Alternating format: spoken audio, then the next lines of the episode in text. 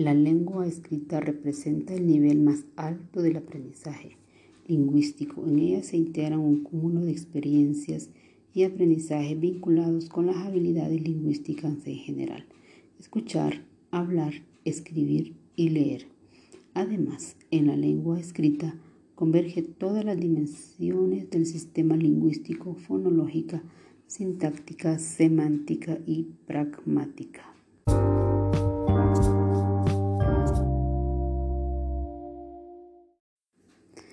La lengua escrita implica un aprendizaje diferente en comparación con el que interviene en otras habilidades lingüísticas. Por ello, se considera un aprendizaje específico. La lengua escrita tiene dos maneras de realización vinculados con el uso que las personas hacen de ellas. Estas son la comprensión y la expresión. A estas actividades se denominan escribir y leer, respectivamente. Comparten algunos aspectos y se diferencian en otros. La lengua escrita comprende tres elementos esenciales, la persona, el texto y el contexto. En relación a las personas, lo más importantes son los procesos mentales que desarrolla. Los modelos más recientes y completos, abocados a explicarlos con los de orientación cognitiva, se intenta explicar mediante estos modelos varias dimensiones de los procesos mentales.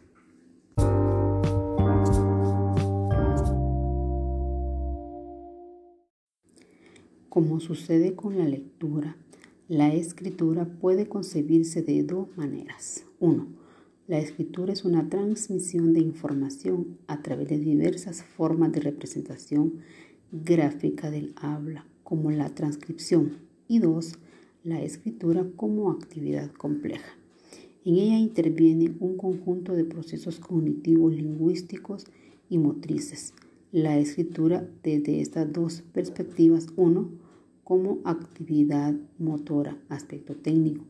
La escritura consiste en trazar signos según ciertos modelos previamente establecidos, siguiendo algunas condiciones de direccionalidad, tamaño, forma y orden.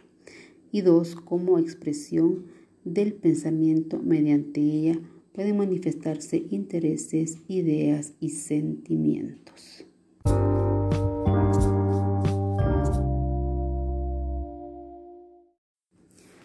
La persona que lee o escribe necesita desarrollar ciertos conocimientos y habilidades y saber usar algunas estrategias. Conocimientos previos sobre el mundo, el tema del texto, la estructura del texto, el concepto de lectura, que es leer, y la estructura de la lengua, código. Dominio de la lengua en diferentes niveles de procesamiento lingüístico, léxico, fonológico, sintáctico, semántico pragmático. Metacognición, conciencia de la estructura de la lengua, de los objetivos de la lectura y del proceso. Discriminación y percepción visual y auditiva de los signos lingüísticos o significantes. Estrategias cognitivas y capacidades, inferencia, anticipación, formulación y comprobación de hipótesis, memoria a corto y largo plazo. La actitud personal dificulta o facilita el aprendizaje de la lengua escrita. Sin embargo, como sucede en todos los procesos humanos, tener éxito leyendo o escribiendo también incrementa la motivación. La aptitud para aprender a leer y escribir está en función de A. los conocimientos y experiencias previas de las personas, B. las oportunidades polifacéticas a las que tenga acceso y C. las condiciones ambientales de la lectura en sus familias.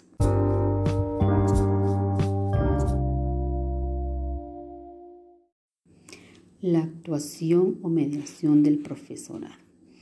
Un conjunto de propuestas coincidió en la siguiente secuencia didáctica para orientar la labor docente.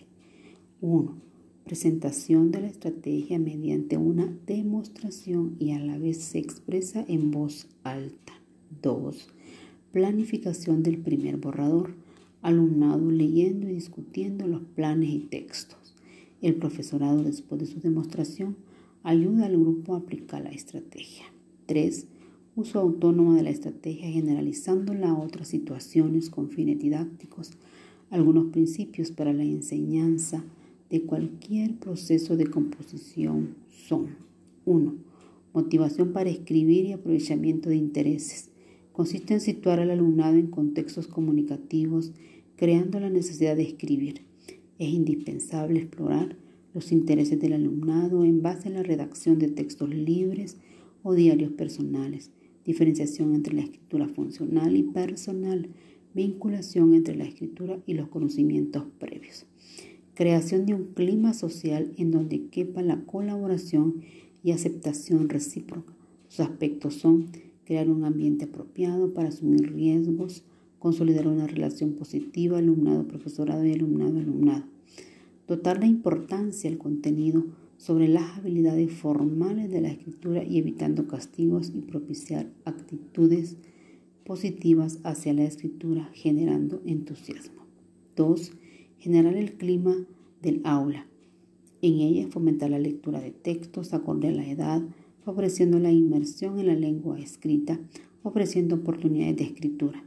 Articular la escritura con otras áreas curriculares, favoreciendo un ambiente de cooperación, evitando contextos amenazantes. 3. Individualización y autonomía enfatizar la motivación intrínseca en las actividades de escritura, permitir que sea el alumnado quien elija el tema, transferir el control de la escritura a quien escribe, incidiendo positivamente en el sentido de propiedad, activando el pensamiento estratégico y reflexivo considerando la audiencia. Vinculación Vincular la escritura y la lectura consiste en consolidar una relación entre esas dos habilidades resaltando las diferencias y semejanzas entre ellas, para ellos la de utilidad, reflexionando sobre lo aprendido durante la jornada escolar. Escribir sobre aspectos diversos en torno a una lectura, cambiar el orden de los acontecimientos, imaginar un final o inicios distintos, invertir o modificar los papeles de los personajes, etc.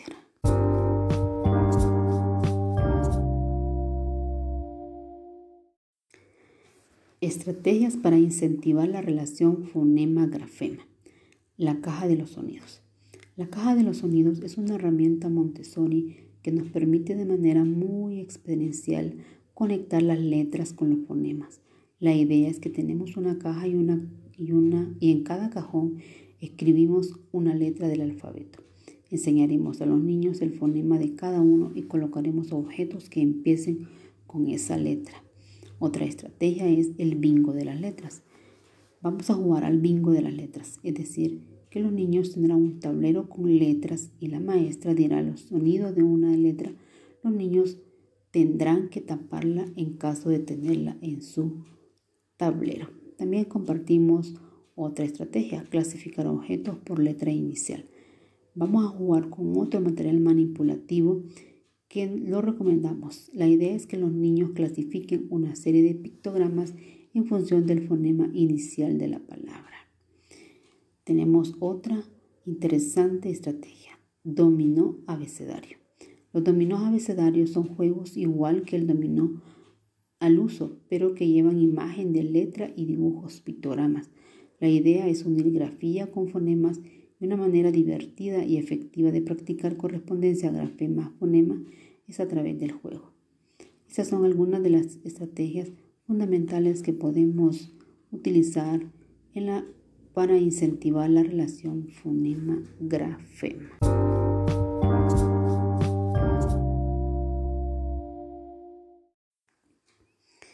En conclusión, los métodos de enseñanza de la lectoescritura deberían dejar de enseñar a través de palabras completas y en su lugar usar fonemas, sonidos y grafemas, letras, pues este método es el que mejor guarda correlación con el modo que tiene el cerebro de reconocer palabras escritas.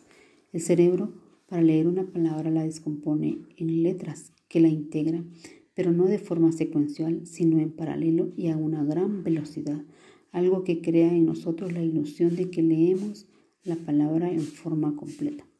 Como consecuencia de todas sus investigaciones realizadas, Stanislas Daene ha establecido una serie de principios básicos, todos ellos igual de importantes, que pueden orientar la enseñanza de la lectura en la fase inicial en la que la decodificación fonológica adquiere un protagonismo fundamental.